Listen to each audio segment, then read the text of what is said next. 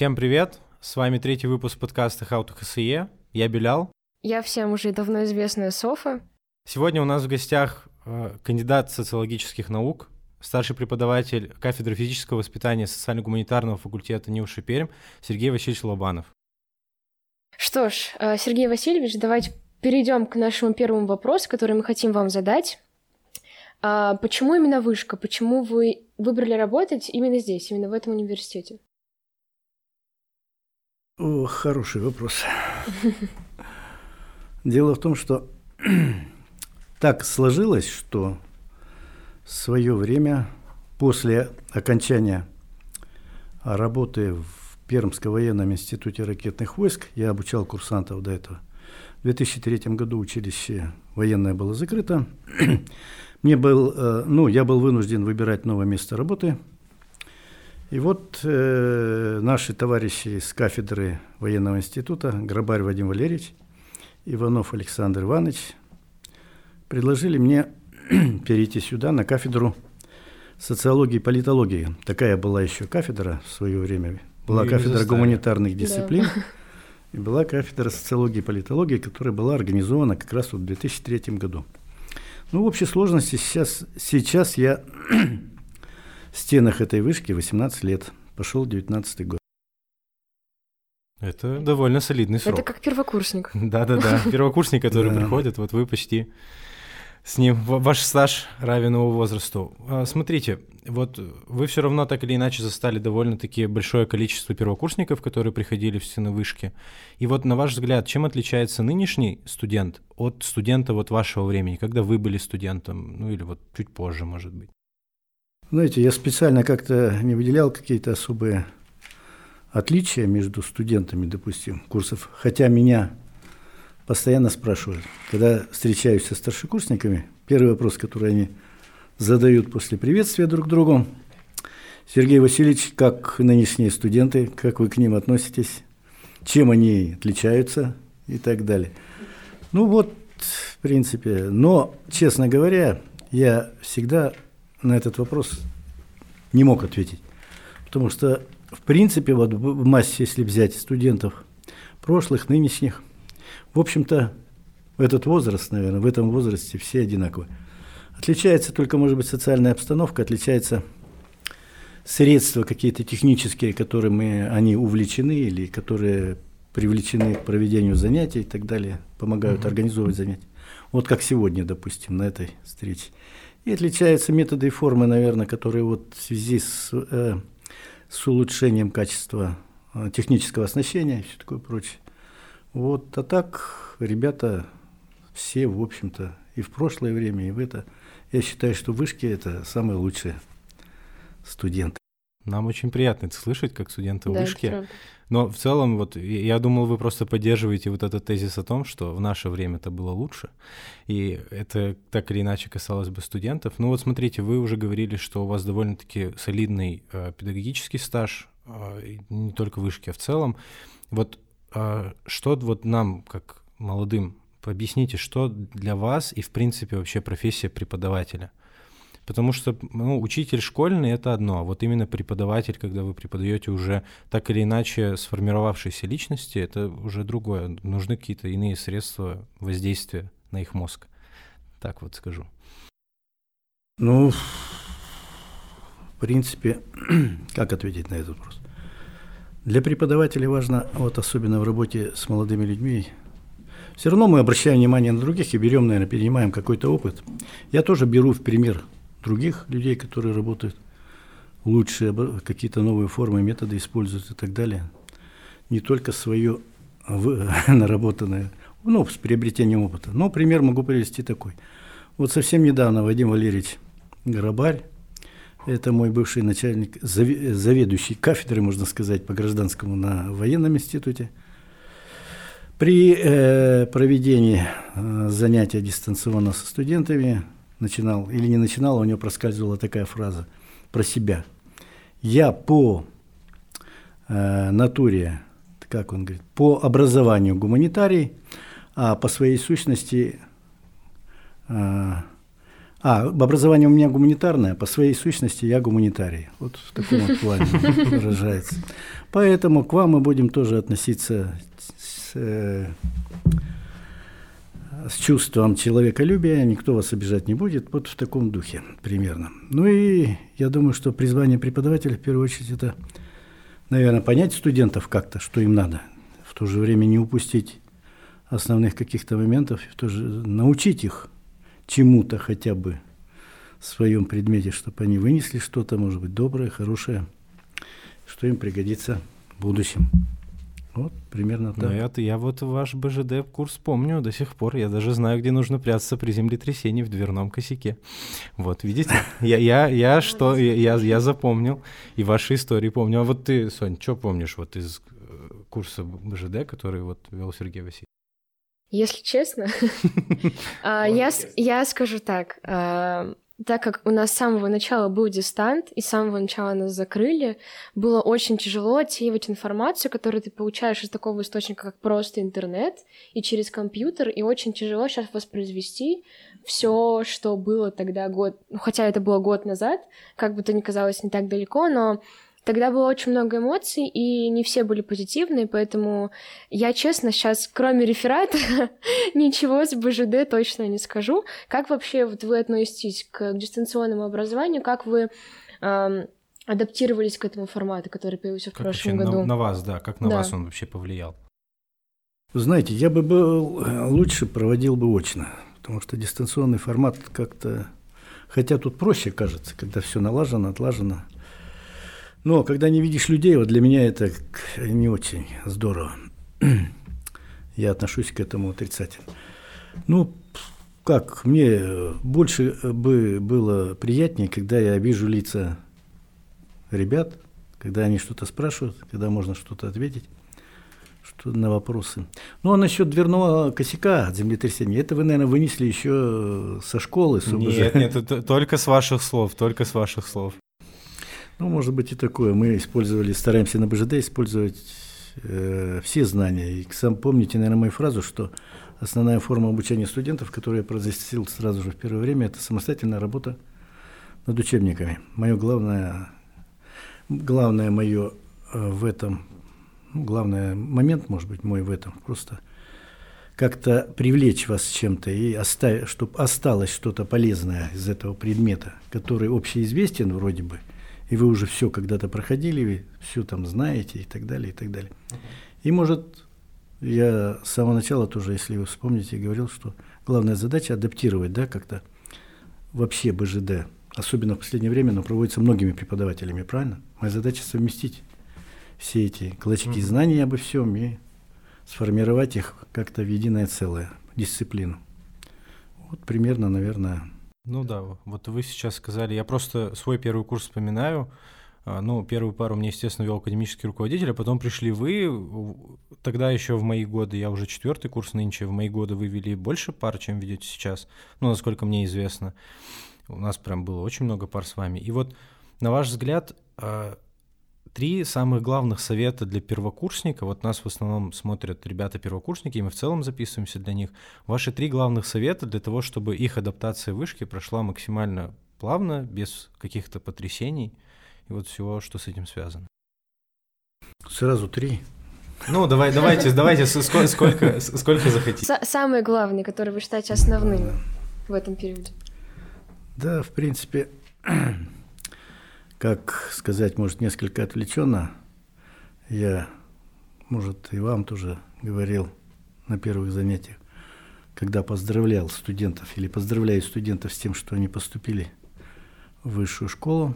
Не совсем плохой, наверное, может быть, даже и хороший вуз у нас в Пермском крае. Один Лучший из, вуз. из Лучший самых... Вуз. Ну, вам нельзя, конечно, так сказать. Как-то против или как-то по-другому оценить. Конечно, лучше. Вот. Ну, представьте себе поезд, когда я говорю студентам, вы запрыгнули на подножку этого поезда, и в течение четырех лет вагон, покачиваясь, везет вас к конечной цели остановки. Самое главное не спрыгнуть вследствие каких-то неожиданных ситуаций и обстоятельств с этой подножки и до конца доехать, получить то, что вы хотите, и быть к месту назначения. Правильно? А для этого, наверное, надо выполнять, прежде всего, выбрать что-то главное, какие-то наметить цели и стараться их достигать. Если что-то не получается, значит, надо как-то напрячься, наверное. В жизни приходится иногда такое делать. Вот. И вообще я всегда студентам советовал. Человек должен, ну а студенты это тоже человеки, правильно? Должен ставить перед собой какие-то цели. Поставив какую-то глобальную цель, выделить среди из этой разделителей, выделить из этой цели какие-то более малозначимые цели, которые ведут к достижению больших целей. И если человек старается достичь своей главной цели, он всегда ее достигнет. В этом я уверен, вот, прожив уже достаточно долгую жизнь и работая все время с людьми, по идее. Вот, воспитывая людей. Спасибо. Ну, очень, очень интересный совет. Вот мы даже, наверное, но ну, вы все равно с высоты своего опыта и своего возраста дали такую а, так, такой, точнее, более глобальный совет. Но в, в целом, да, я с вами полностью согласен. Именно важны цели, потому что когда ты что-то делаешь, не понимая, для чего ты это делаешь, это довольно-таки тяжело. Да, когда этой цели нет, то я согласен с вами. Жизнь мы согласны скучно и грустно. Ну вот, давайте вот уже от более риторического мы перейдем к тому, что животрепещущая тема для нас, вот для Софой, нас, да. да, для всех ребят, которые здесь, реферат по БЖД. Давайте мы начнем с того, вот э, за всю вашу карьеру а, преподавателя вышки, какой был самый интересный реферат? Вот вы вспомните, вот, который вот прям вам в память засел. Был такой реферат или не было? Ну, вообще-то, надо отметить, что, наверное, на каждом первом курсе среди первокурсников всех какого-то года, а может быть даже и в каждой почти, в каждом направлении, может быть, этих первокурсников, а можно и даже сказать, в каждой учебной группе есть ребята, которые самостоятельно пишут эти рефераты, не пытаются списать, вот действительно сделать так, чтобы подойти к этому делу творчески и выбирают часто даже темы, ну, я говорю, что можно, согласовав с преподавателем, выбрать тему, которая не присутствует в списке этих рефератов, весьма интересную и актуальную на данный момент. Ну, на вроде, допустим, вот такой темы несколько лет назад стало актуальным мошенничество, да, вот как от него уберечься. И сейчас оно тоже актуально.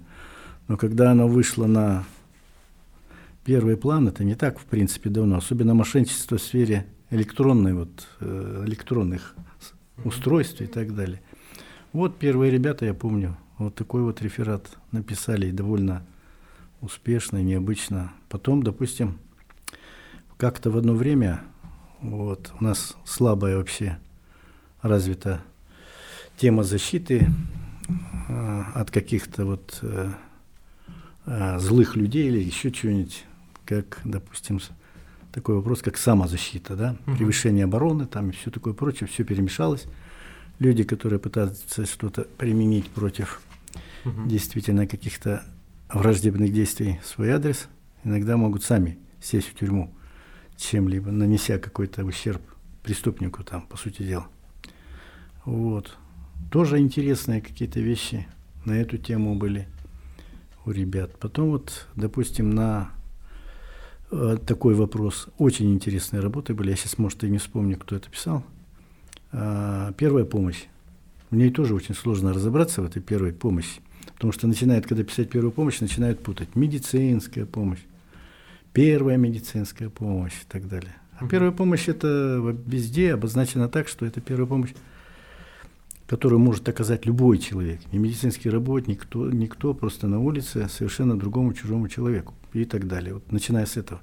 Тоже есть, были ребята, которые писали вот действительно глубоко так и актуально. Здорово. Ну и когда видно, что человек написал сам, то десятку, естественно, я никогда не жалел. Это замечательно, это интересно слышать. Вот, ребята, это вам еще один совет, а Сергей Васильевич косвенный. Берите интересные темы. Вот если возьмете интересную тему, а еще ту, которая нет в перечне, и согласуете ее, то вас, возможно, ждет оценка 10 за свою работу. Да. В основном, мне кажется, очень многие просто берут какую-то тему из списка и просто пишут реферат, чтобы получить оценку, но думаю, что намного а, полезнее будет написать то, что интересно, и то, что действительно из чего действительно выйдет отличная работа. вот такой вопрос у нас напрашивается. Мы прекрасно понимаем, что вы проверяете огромное количество рефератов, потому что в любом случае первокурсников очень много.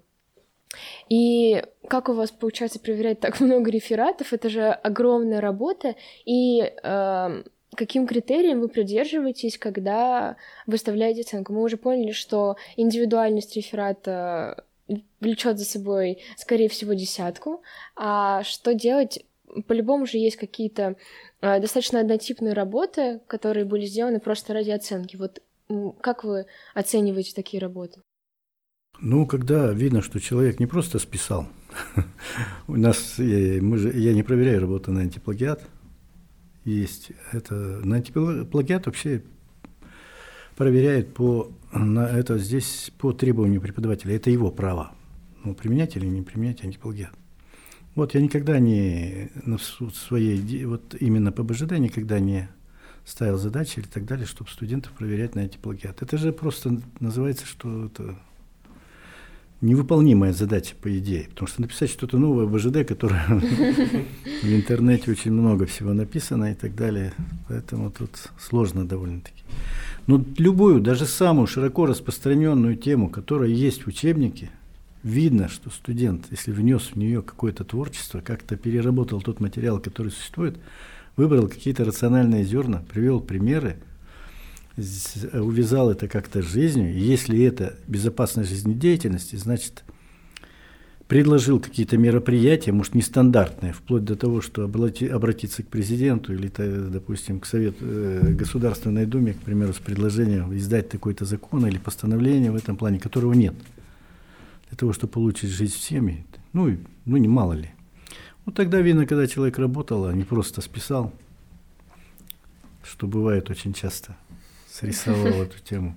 Понимаю. Я им сразу пытаюсь объяснить. Взяли простую тему, нажали кнопку в последний день, в последний час на компьютере, и компьютер вам вывалил тысячи там сайтов, на которых можно найти этот вот реферат и все такое прочее. А если вы примените здесь свое творчество, тогда это будет видно. Ну, неужели за 10 лет я не научился, к примеру, распознавать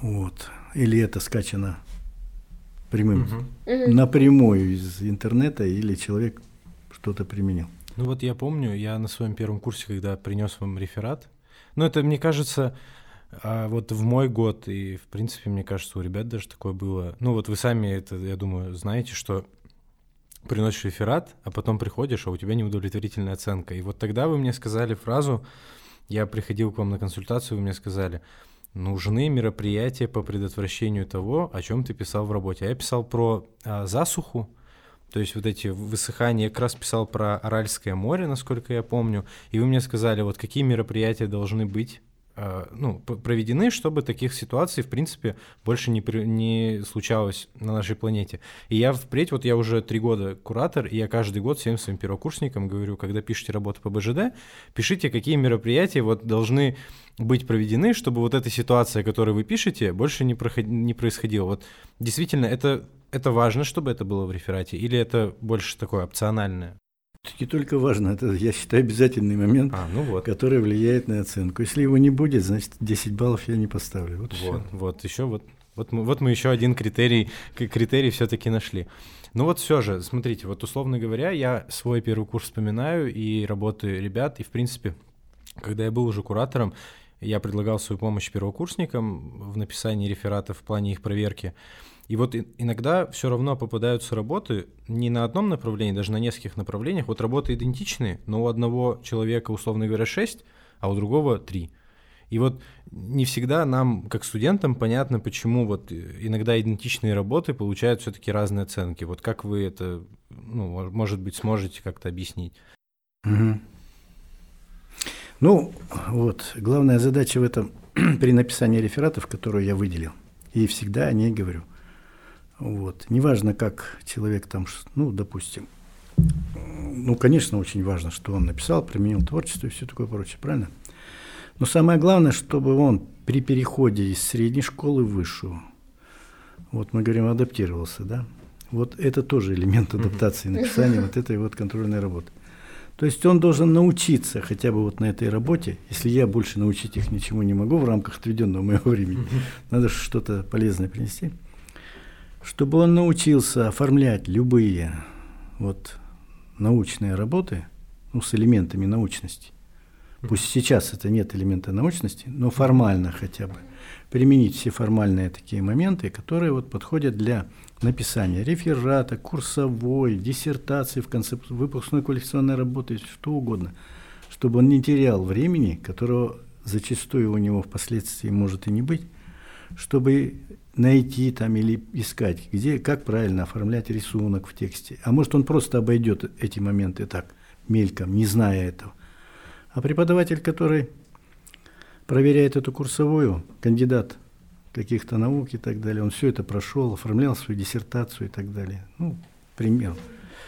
Вот. Он уже автоматически даже отмечает для себя, а мы чисто субъективно иногда выставляем какие-то элементы этих оценок, правильно? Значит, оценку может снизить на балл. Это надо или нет студентам? Значит, вот такие моменты угу. тоже должны уже учесть. Поэтому, когда я смотрю работу, а в требованиях указано, допустим, отступы специально задаю, объем работы. Если, чтобы студенты умели войти в определенный объем за счет каких-то способов, допустим, то есть э, воведение говорить, что тема широкая, он скрывает более узкие моменты, или в приложении вынести какие-то такие вещи. Это раз, допустим. Ну, я просто угу. некоторые угу. примеры привожу. Да-да. Или, допустим, когда я смотрю на работу и видно, что человек, интервал задан полтора, допустим, у человека где-то один междустрочный интервал, на, э, пол, на другом месте полтора, в третьем месте два, между абзацами там полтора-два. Я вижу, что человек что? Списал, просто скачал. Ну, все скачивают. Но не отредактировал. Значит что? Значит, неаккуратно писал работу, не обратил внимания на требования преподавателя в таких моментах. Мелочь, но она режет глаза, понимаете? Ну вот я об этом не скрываю, я всегда им об этом говорю. Угу. Даже ну, не успеваю сейчас сказать, мне, а, если в прошлом году я выступал перед первокурсниками и довольно долго рассказывал про контрольную работу, и мне выделяли 6 часов работы, сейчас угу. мне выделено 2 часа всего лишь. Я вообще очень мало, поэтому я их отсылаю просто к методическим советам, где предусмотрены такие моменты. Mm. Вот примерно так. И уже видно, видите, хотя студент не заметил таких вроде одинаковой работы. Mm-hmm. Ну, вот. Мне тоже кажется, что вот этот первый реферат по БЖД — это как первый опыт написания такой работы, более-менее научно-исследовательской, когда ты приходишь из школы в ВУЗ, и тебе сразу же дают «так, реферат, вот, методичка, объяснили, все пиши сам. И в этом заключается, наверное, какая-то доля полезного этого опыта, познания, как, как, как разобраться самому, что-то искать, как-то выяснять. Мне кажется, даже нужно просто как-то к этому проще относиться, не так, что там мне не объяснили, все такое. Бывает такое, правда, есть люди, которые так, так говорят. Мне кажется, что просто это опыт, к которому нужно так относиться, как твой, твоя первая работа научная, потом еще куча-куча курсовых этих работ. И да, Беля, напомню про научно-исследовательский семинар, который вот у нас тоже был э, второй семестр, мы изучали его. Думаю, что потом все это подробно будет рассказано. Реферат БЖД — это такой прямо новорожденная работка такая, да, да, да, да. Что, чтобы вот проверить твою вот эту психологическую устойчивость, вот просто держи и пиши, потому что вот я говорю, я свой первый раз, когда я вам отправил, я до сих пор помню ваше очень злое сообщение мне, когда я вам отослал первый вариант этого реферата по БЖД, и вы очень э, так этот строго мне сказали, что а где отступы, а где эти абзацы? Я, дум, я, я так испугался, я думал, все, меня точно отчислят, потому что я иностранный студент, я только приехал в Россию, и тут мне сходу просто сразу Сергей Васильевич. А я еще отправил, я помню, с групповой почты, а не с личной. И вы еще, и вы еще идентифицировали очень долго мою работу. Ну, это, это прям боль, боль в моем сердце. Но я поэтому говорю, для многих э, студентов вышки, не только вот нынешних первокурсников, для ребят там второго, третьего, четвертого, уже для, для выпускников. Я думаю, нас смотрят там несколько выпускников, и они все все равно помнят Сергея Васильевича Лобанова, это вот как главная ассоциация первого курса. Вот этот реферат по БЖД. Это правда. Я до сих пор помню этот день, когда я приходил в старый второй корпус, который еще, помните, у нас был в лицее. Да, у вас там был кабинет, я помню, я туда приходил. Мы стояли целым скопом на все направление. У нас, наверное, 56 человек, из них с первого раза сдали человек 6. И 50 человек стояли в коридоре, и вы пришли нам всем читать лекцию, как правильно оформлять работы по БЖД. В целом довольно такое э, воспоминание ну, я думаю, что я тогда своей цели немножко добился, потому что немножко вас стряхнуть Дисциплинировать. Может, это дисциплинировать. Да. Какая-то задача есть в этом. Нет, ну как дисциплинировать это слишком жестко, тут по-армейски, да. Повысить ответственность при переходе из одной категории угу. в другую. Это, по-моему, необходимо. Или человек расслабился и потерялся, к примеру, или немножко там он понял, что ко всем работам нужно относиться но в конце концов, вы можете сказать, что кто-то потом пострадал из-за Нет, конечно. Конечно, нет. Ну, вот. Я yeah, не ставил себе целью сломать кому-то жизнь, там, чтобы люди Нет, мы, мы, мы, поэтому... мы вот всем своим первокурсникам всегда говорим, пишите, вам возможно поставить неудовлетворительную оценку, а потом Сергей Васильевич все равно исправит на нормальную. Мы как бы все всегда, всегда предупреждаем своих, потому что для них это такая паника. Я помню, когда я И писал... вот сейчас все расслабятся. Нет, нет, не верьте, у вас будет неудовлетворительная оценка, если плохо напишете, не надо. Ответственно относитесь к своей работе, обязательно. Я должен всех напугать, что должен же кто-то быть в конце концов, кому поставим двойку, правильно? Чтоб для примера остальным, чтобы они не... Вот и все. Хотя бы так. А некоторые мне признавались уже на четвертом где-то курсе. Вот я со спортсменами тут ездили мы в командировку в Санкт-Петербург. Мне пришлось, ну, по футболу ездить. Так вот, ребята признались, Сергей Васильевич, хоть вы там и требовали, а я эту работу списал. Я тоже списал.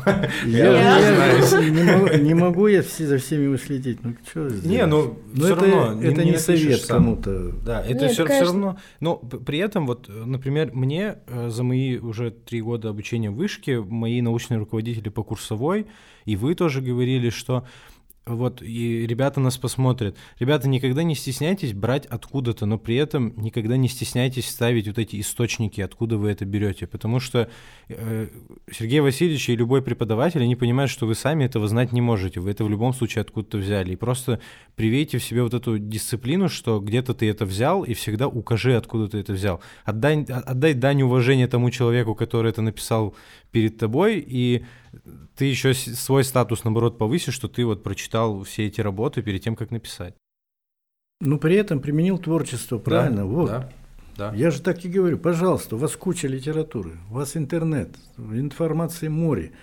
Вы сделаете так, чтобы вместить, уместить все в тот объем, который вам обозначен, с теми требованиями, которые вам обозначены, и выбрать самое главное, применить творчество и сделать все правильно. Угу. Моменты эти, как положено. Вот Самая главная задача. А, к слову о творчестве, что вы можете посоветовать необычного при написании реферата? Вот не то, что вы обычно говорите на парах, какие-то формальные, достаточно доступные вещи, а что вы действительно считаете важным при написании работы, может быть, что-то, правда, творческое или необычное? Да. Видите, творческое оно и есть творческое, поэтому к этому понятию относишься творчески когда что-то бросается в глаза, и ты видишь, что с этим редко встречался, или еще что-то, ну, которое не стандарт, не входит в рамки какого-то общепринятого стандарта, тогда, наверное, все равно вот как-то. А здесь-то вот именно когда у нас студентов 500 человек, сейчас за 500 уже. Если взять дизайн дистанционный, там уже по 600. Ну, вот. Здесь, наверное, уже творческое это имеется в виду лично для себя что-то вот как вы говорите, усвоить, угу. например, вы что-то усвоили и так далее, и хорошие моменты. Ну, вот, то есть э, научиться чему-либо. Я стараюсь, чтобы даже на такой вот мелочи, хотя и мы с ними встречаемся, -то, с ребятами, с вами встречаемся на первом курсе. Очень мало времени, видите, но чтобы вы вынесли что-то из этого. Ну вот в, в целом, я думаю, если резюмировать все, что мы здесь обсуждали про реферат, во-первых, и самое главное, что, ну вот вы меня поправите, может быть, я сейчас неправильно скажу, важна индивидуальность вашей работы, чтобы такой работы, как вы написали, друг, другой такой не было. И, во-вторых, творчество, творческий характер работы, он всегда ценится. Я думаю, он ценится не только в реферате по БЖД, а в принципе по жизни. Не надо делать так, как у всех. Надо сделать так, как не делал никто до вас. И тогда у вас, мне кажется, будет все хорошо, и получите вы все свои хорошие оценки. При этом не забывайте о каких-то формальных требованиях, которые есть, вот методические рекомендации, все остальное. Поэтому вот, я думаю, я все верно сказал. Или... Да, вы очень, очень хорошо сказали, сударь. Да и просто воспринять эту работу, правда, как опыт, как опыт, первый опыт написания. И думаю, что все, что происходит внутри высшего учебного заведения, нужно воспринимать как что-то новое. И да, мне кажется, Сергей Васильевич нам просто не договаривает, и он тем самым, о, вы же военный, он проводит вот этот вот курс молодого бойца. Да, он да, он тебе дает вот этот реферат очень тяжелый, а потом ты уже ничего больше вышки не будешь бояться. Вообще, да, вот да. тебе достаточно написать этот реферат и больше ничего. Да, да, да, да, да. Как бы дать вот этот вот первый такой э, знатный толчок, и после этого все будет хорошо. Да, очень здорово сказано. Вот, мы, мы вскрыли главную тайну Сергея Васильевича, о которой он никому не говорит. Вот, ну давайте мы от более формальных тем перейдем э, к личным каким-то вопросам, потому что все равно, как мне кажется, не хватает вот все равно нам как студентам хочется поближе знать преподавателей, потому что вы такие же люди, как и мы, э, и все равно хочется знать о каких-то ваших там человеческих качествах, именно как, как личности. И вот на ваш взгляд, вот опять же из этого вытекающий вопрос, как человеку с большим опытом, вот для вас три главных качества вообще в человеке, которые должны быть вот вообще в любом, чтобы вот он сказал, я личность настоящая. Да, тройка, вот это три у вас, я смотрю, она да, жизни. Бог любит троица, да. Ладно, чтобы по жизни все было хорошо у человека. Ну, наверное, самое главное качество – это человечность, да, трудолюбие и порядочность, наверное. Такие вот вещи, которые... Ну, можно еще тут много называть, там, аккуратность, там, ну, это все вытекает вот из этих, там, угу. аккуратность, это в процессе трудолюбия вырабатывается, да. Ну, тоже бывает, что и от природы человеку дано. Вот, угу. примерно так. Угу. Относитесь друг к другу по-человечески, не прыгайте по головам, будьте сами собой. Вот да, я, но я в думаю... то же время работайте над собой. Я Все вот, будет хорошо. Я вот думаю, я просто очень много общался вот с людьми старшего возраста, ну там с отцом, с мамой, со всеми остальными, и вот э, они мне всегда вот вы как раз говорю, не идите по головам. Мне кажется, вот сейчас как раз э, вот в нашем поколении, ну, немного постарше нас, у людей есть вот этот вот принцип, что я добьюсь своей цели, несмотря ни на что, я пойду по головам, э, наплюю на чужие судьбы жизни и лишь бы добиться вот своей цели. Мне кажется, возможно, вы меня сейчас поправите, вот у людей вашего поколения все равно не так, ну, не, так, не так остро стояла эта проблема, то есть вы все равно как-то более а, общны, если, так, если такое слово есть, вот вы считаете, что да, вот это, это есть вот эта проблема у нынешней молодежи, что все равно идти по головам ради своей цели? Ну, тут примешиваются несколько, может быть, факторов, которые стали, жизнь стала другой. Я воспитывался в Советском Союзе в советское время при полных, ну, при многих таких условиях бесплатного образования, там, допустим, бесплатная медицина – бесплатные квартиры там угу. и так далее давались. Люди считали, что так будет всегда, да. Сейчас мир несколько стал иным. В, э, во все сферы вписалось такое понятие, как возможности, связанные с деньгами. Исчезли вот эти вот моменты бесплатного образования, медицины и все такое прочее. А достичь чего-либо стало возможным с присутствием определенного количества материальных средств и так далее. Поэтому как сказать? Поэтому достижение целей связано у многих с достижением материального благосостояния и все такое прочее. А с достижением материального благосостояния, может быть, некоторые пути достижения такие честные, человечные, были ну, у, некотор, у некоторых человек с разными натурами, к примеру. Вот, затеняются вот этой вот, вот этими сторонами, негативными, может, позитивными. Разберетесь. Каждый разберется сам. Мне-то уже поздно разбираться, видите, я... Да куда, куда вы еще? Да. Вы, вам еще жить, жить и жить, еще, еще успеете по несколько раз разубедиться в своих каких-то этих э, как, как это правильно назвать? Я забыл, как это правильно назвать. Напишите в комментариях, как, как, что я имел в виду. В общем, ну вот смотрите, э, ребята, старшекурсники, э, они вас еще многие знают по шахматам. То есть э, Сергей Васильевич Лобанов ассоциируется, не помимо БЖД, ассоциируется с шахматами. Вообще, как долго вообще занимаетесь шахматами во временном каком-то? И вообще совершенствуете, возможно, свои какие-то навыки?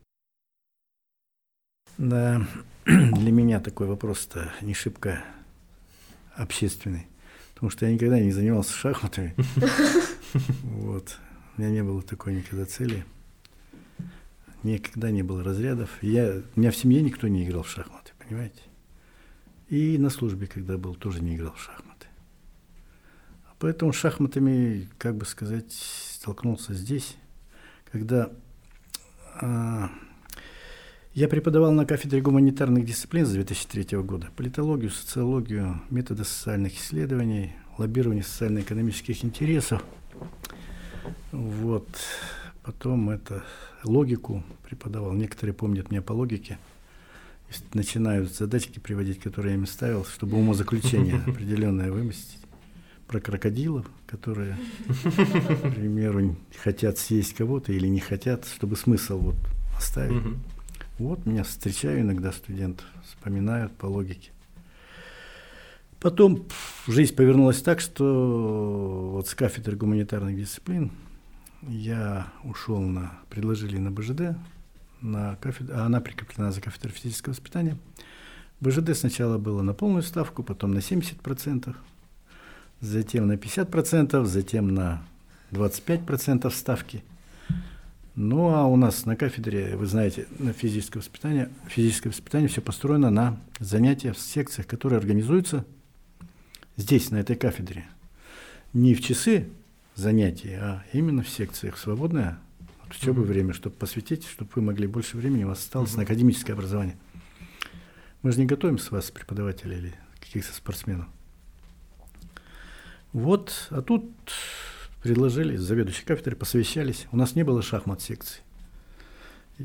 Ну, решили ее организовать.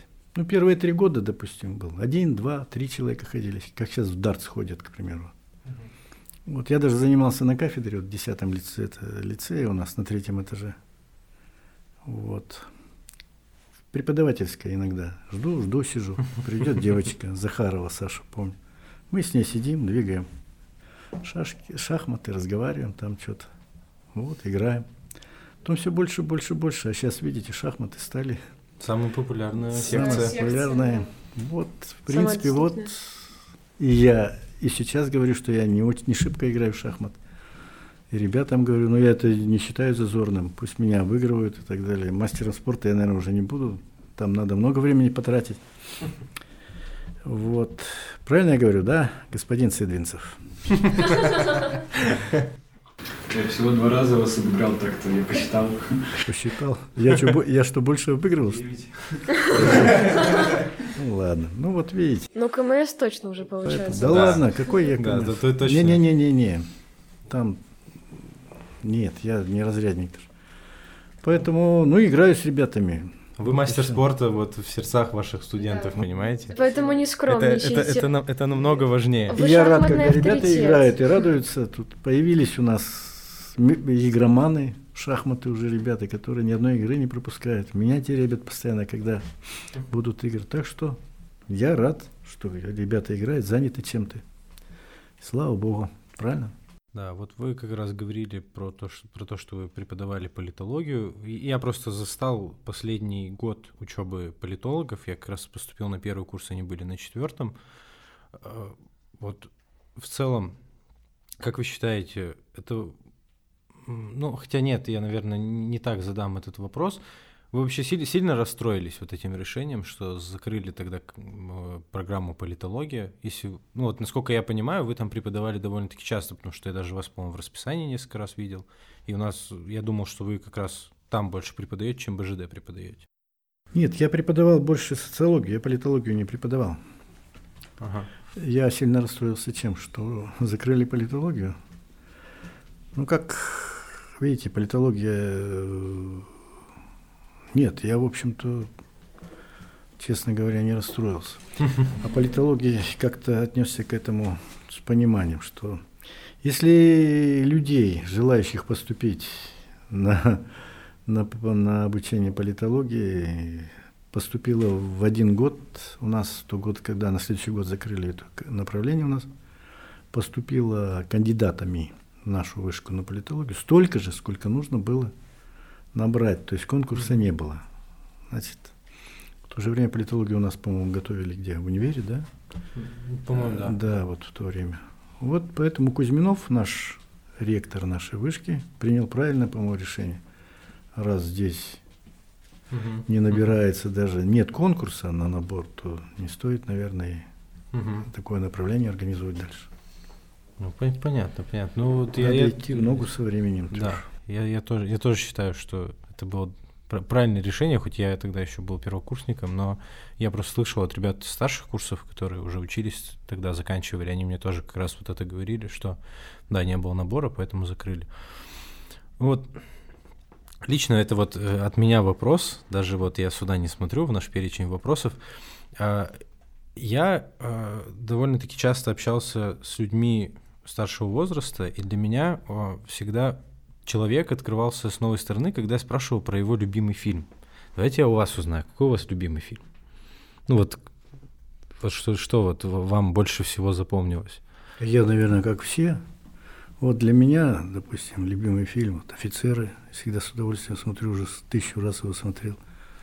Потом «Белое солнце пустыни». Я всегда смотрю, тоже вот космонавты смотрят, а мне тоже нравится. Вот, я тоже всегда его смотрю. Потом мне э, очень нравится фильм вот с, с Балуем и Ходченкова, это «Благословите женщину». Вот. Обязательно например, нужно будет посмотреть потом. Да, например, вот Говорухин, как режиссер этого фильма, его все фильмы мне нравятся. Вот это вот э, «Место встречи изменить нельзя», вот «Благословите женщину» угу. и так далее. Эти фильмы я с удовольствием смотрю.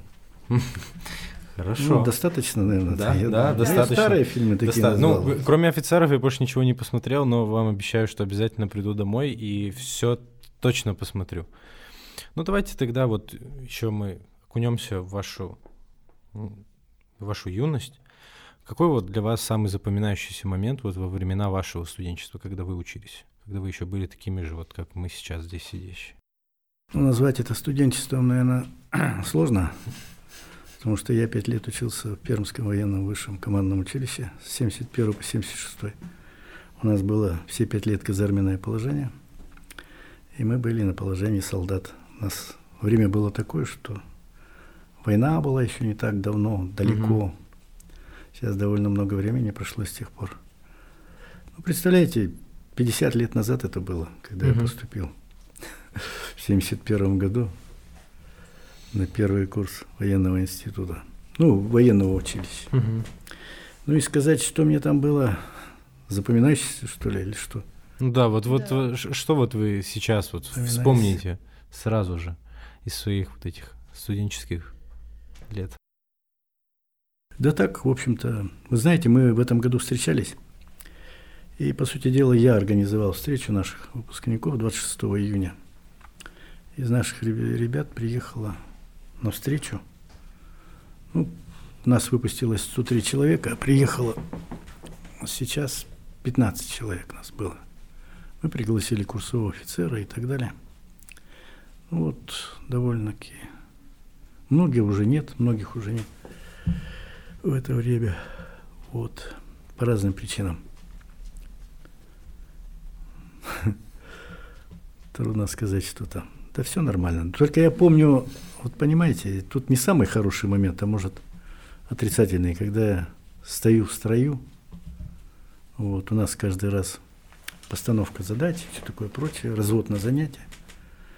на центра... в центральном проходе на этаже, к примеру, впереди оружейка, решетка, ну, за ней сейфы с автоматами и все такое прочее. Вот. Сначала говорит начальник курса, потом дает слово командирам групп, потом командирам отделений. Развод на занятия своеобразные. И вот я стою, стою, стою, стою, смотрю на эту решетку. Мне хочется прыгнуть на эту решетку